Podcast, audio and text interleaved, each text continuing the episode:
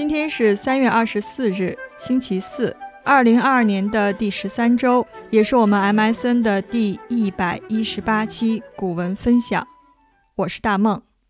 这个最近啊，好像没什么好消息。你看，这个乌俄战争还在继续，疫情呢反反复复，折磨我们的身心，让人真是疲惫不堪。然后又新添了这个坠机事件，都是些生死攸关的大事儿。如何让死者安心？让生者前行真是太难了。英国作家毛姆说过：“书是我们随身携带的避难所。”但是在战乱、瘟疫、动荡之时，如何能找到这样一个避难所呢？今天的主讲人是小画眉，他选了一篇清代袁枚的文章《黄生借书说》与大家共读。有请小画眉开题。第一次主讲略紧张。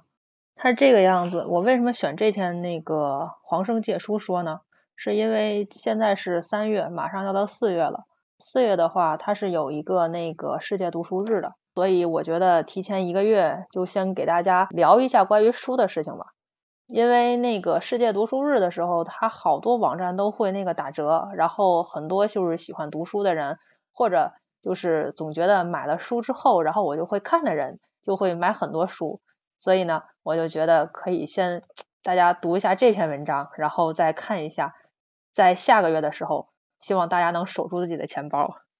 然后先讲一下，一开始呢，这篇文章是袁枚写的，在之前的话，MSN 应该讲过那个袁枚的集妹文，还有一些子不语之类的那个文章。这边的话就主要简单讲一下他的履历吧。就是袁枚的话，他一共活了八十二岁。十二岁的时候就入了县学，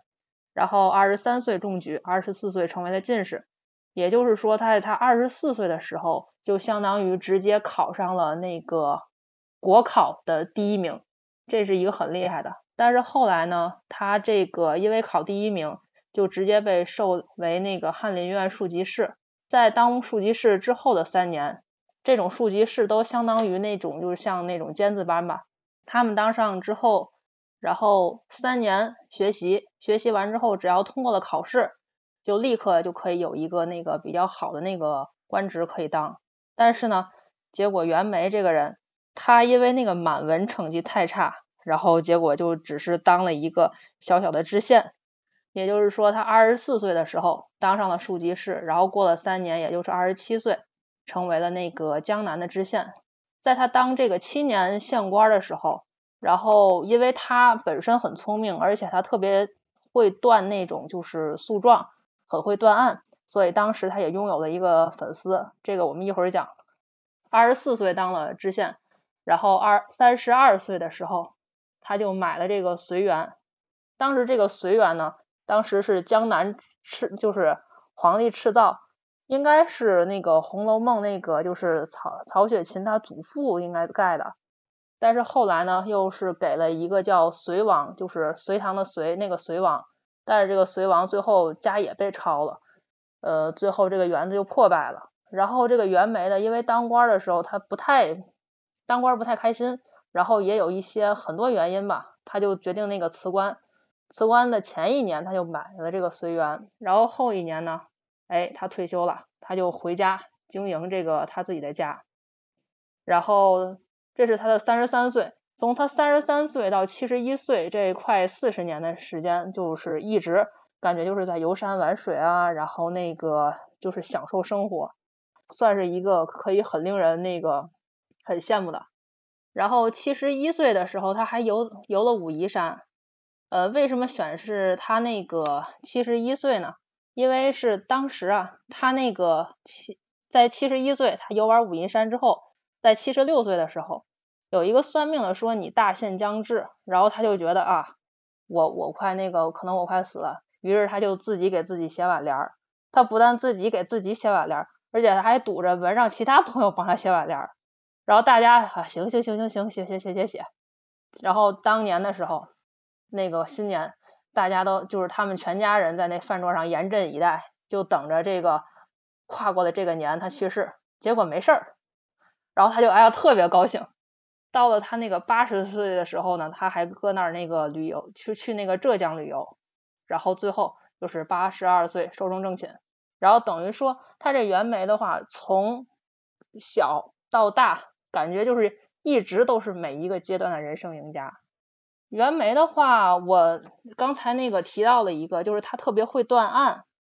当时呢，就是在他当县官的时候，有那个高淳有一个县一个秀才叫那个李明士，然后呢。他曾经那个路过这个丽水，就是现在南京南京的一个区，现在南京还有一个叫丽水区。然后他路过，正好哎，那个袁枚在那块判案子，于是他就去旁听。结果听完之后惊为天人呐！我的天，这个县官判的太棒了，就是从头到尾，然后就是又技艺高超，而且公正严明。于是呢，他就专程就在那个县衙就旁边，他租了一个房子。就每天就去那块听两三次，然后听完之后呢，回老家，然后跟父老乡亲们传播，说我在那个南京啊，有一位大知县，好家伙，那个会判案呢，然后是怎么怎么判，我就感觉这种意思就好像是那种就是那种狂热粉丝，然后向大家哎讲述那个他偶像的那个这个事情，然后这个为什么我知道这个高淳叫李明士呢？是因为。你想，如果有一个人就是天天来旁听你的东西，然后用那个闪亮亮的眼睛看着你，还回去跟他的那个家家乡父老，然后一直在夸你，你会不会开心？会。所以呢，在那个三十年之后，然后这个袁枚他还记得这个秀才，而且他当时还写了一篇著知己诗，李明是秀才，他把所有的知己，然后那个应该是都写了那个一首诗或者什么来记录。然后当时讲他是日日立堂下，如实点头看，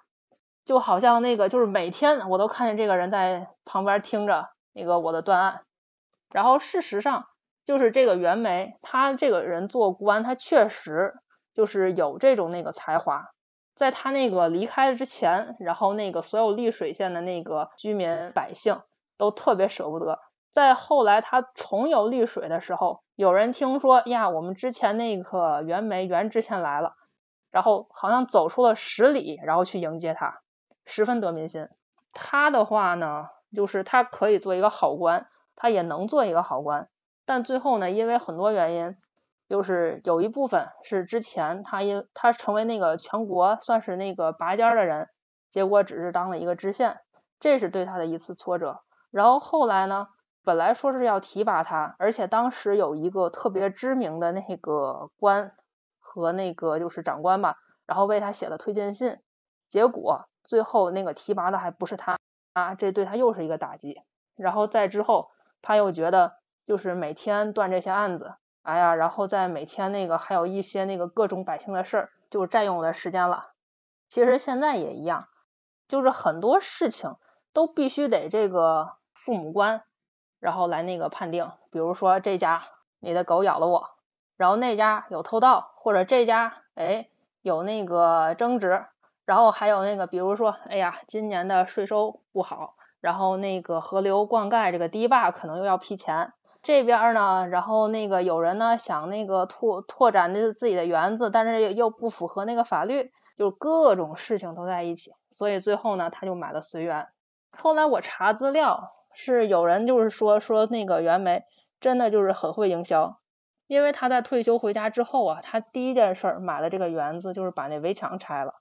围墙拆了之后，把它弄成一个特别漂亮景观，然后谁都可以来，就是把这个园子造好了之后，人一来，他那个人气就旺了，人气旺了之后呢，然后他就开始，呃，我们可以理解为他把这块做成了一个那个高端的农家乐，在这边。就是人人来之后，然后他呢也研究吃的，这么多文人在这块交流，有时候中午的时候，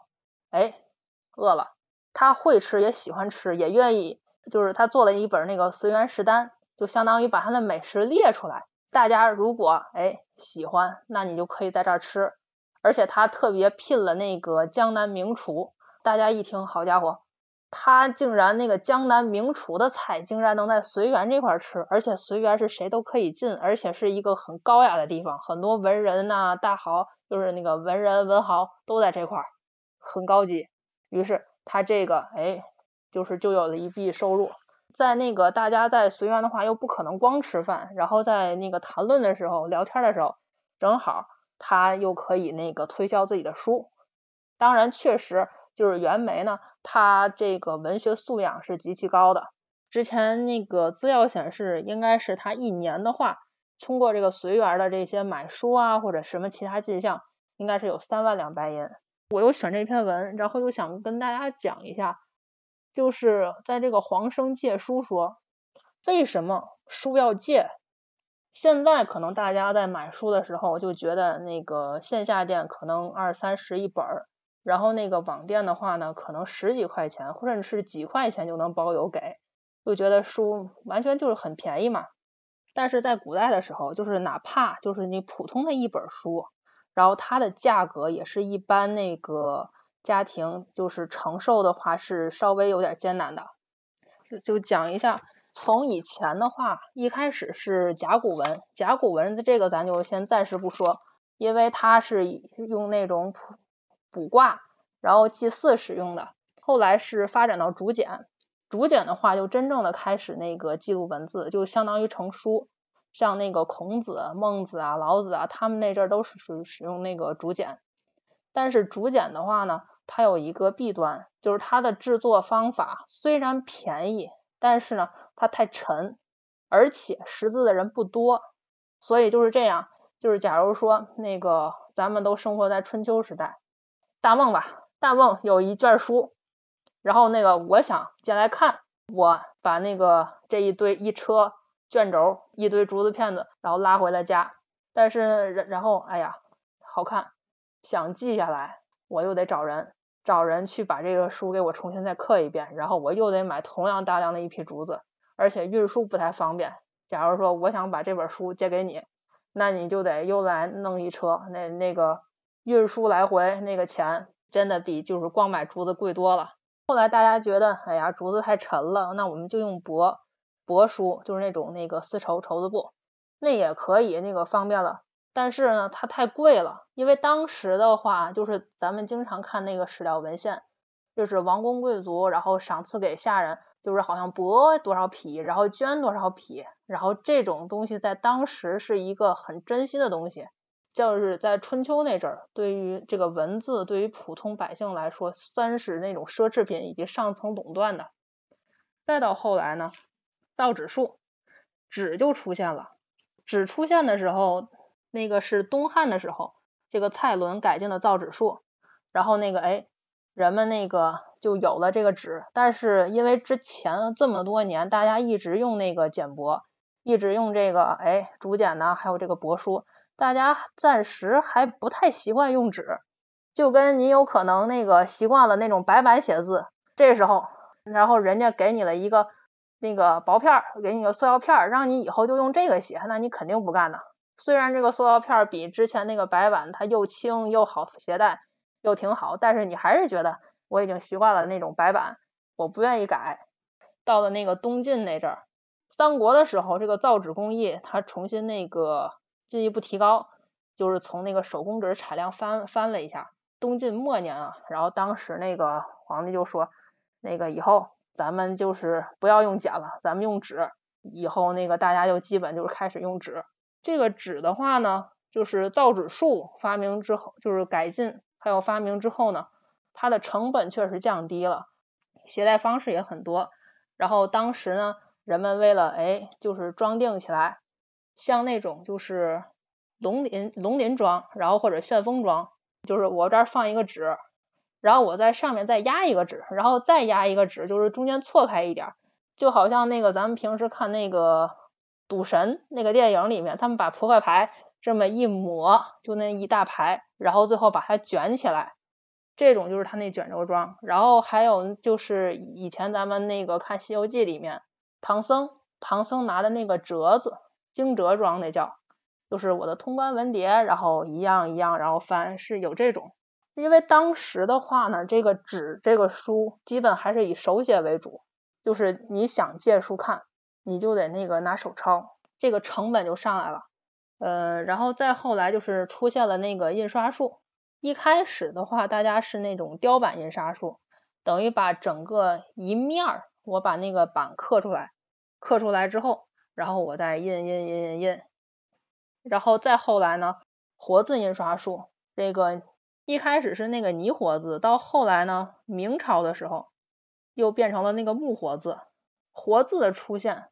却就是提高了这个出版事业的那个发展。先简单来讲了一下这个书的发展历程，然后后期讲为什么它那么贵，以及贵到什么程度。就是像宋代的时候，宋代的时候那事儿已经有了那个泥活字，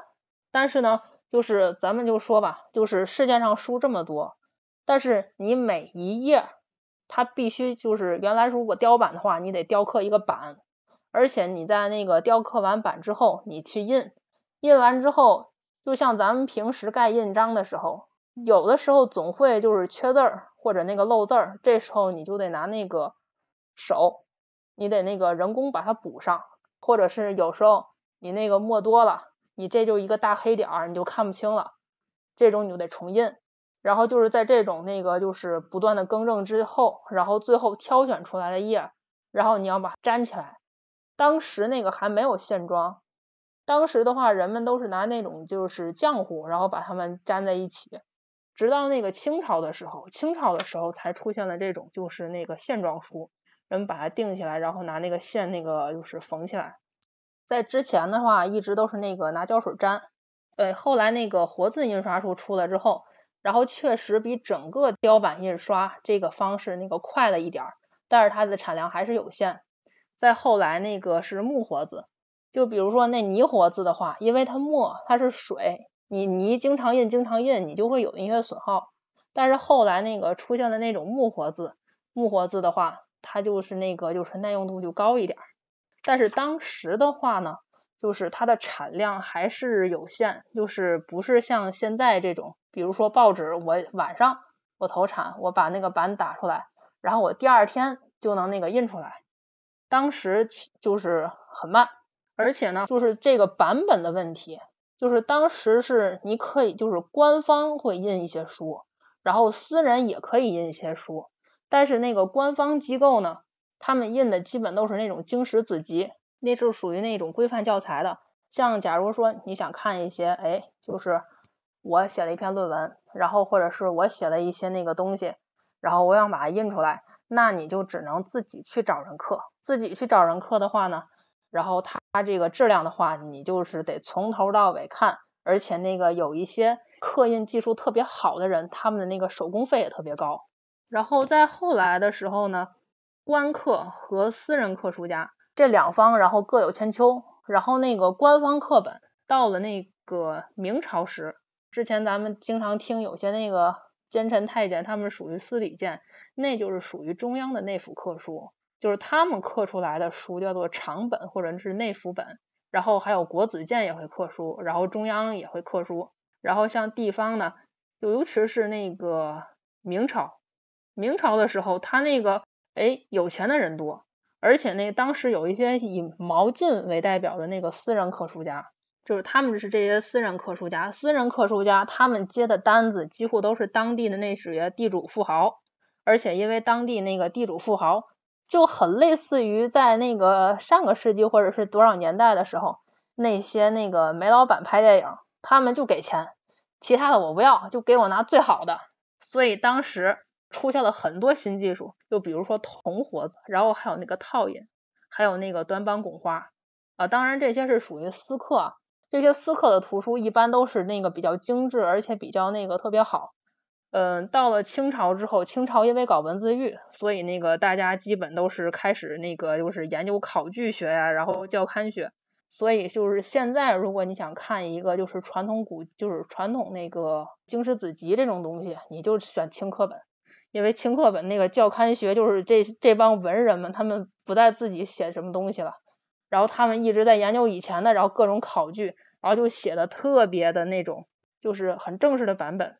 当时就刻这些东西，然后他们那个质量就一个很高了。然后像这些出来之后，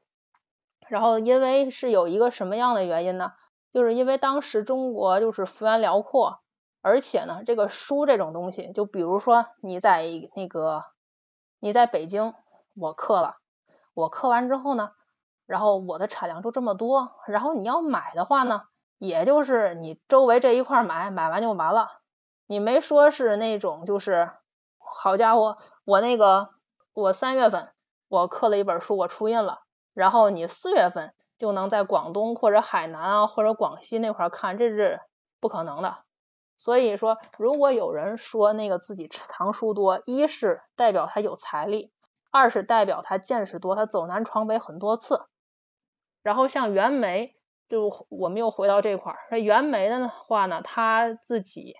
的藏书有，据说有几就十几万册之多。呃，当时他把自己的那个房子叫做锁浩轩，因为他特别喜欢藏书。但是有些人呢，就是藏书，然后就完全就是属于那种应该是爱好吧。就像比如说咱们现在留存的这几大藏书阁，私人藏书阁，其中就是目前还能存留存，就是藏书楼和那个藏书都健在的话，已经不多了。因为在那个时间这么长的时候，有一些那个书可能是那个着火全烧了。也有可能是那个就是后人，然后就是散了，然后也有或者就是像现在如今那种天一阁，就是改成博物馆。然后图书的价格的话是宋朝的时候在那个书林清话那块写，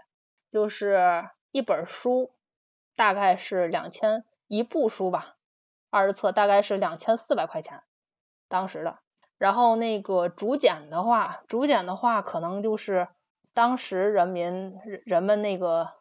一个月，我看一个月的工钱，而且就是这个钱呢，要既包括那个帛本身的钱，还包括那个请人抄书的钱。在唐的时候，大概可能就是五百到一千块钱一本儿，就是这个价格，在现在的话，它也是一个比较高的。后来那个因为活字出现了嘛，价格可能稍微往下降了一点。宋朝的时候呢，大概就是书价一册是三百文。但是这个书的话，你得分。宋朝的时候，它是说有那种，就是像咱们平时看小说什么，看那个话本子啊，然后还有一些那个就是通俗那种文章，他们对于书籍的要求那个质量啊要求的，它就不太不太高，所以它的那个价钱相应的也低。真正的那种就是属于点校本，既得看哎是否有缺字漏字儿，以及考据一下。然后还有那个就是作者呀，然后还有中间不能有缺字漏字儿，或者是他雕版或者是那个印刷的时候，他可能是排错字儿，有这种情况，然后那个价格高。还有一个轶事呢，就是说那个清朝的时候，曾国藩，曾国藩他在那个落地之后，然后他路过那个金陵书肆，也就是当时他路过那个江南的一个书店，看到了一套那二十三史，于是他就花了一百两银子。这一百两银子，当时他是咬咬牙，他把身上所有的那个衣服全当了，当了之后，然后花一百两银子，然后，然后终于把那本书买回来。他回买回来之后，他觉得他爸爸可能会打，就是 可能会那个骂他，但是他父亲没有骂他，而且还很高兴，因为用一百两银子就买了一整套二十三史，真是太值了。因为当时的话呢，就是清朝的时候白银外流。然后就是根据当时还有物价算一下，大概就是这一套书是一万五到两万的人民币。大概就是书的话，在古时候是很珍贵。就是书真正那个把价格降下来是什么时候呢？是在那个鸦片战争之后。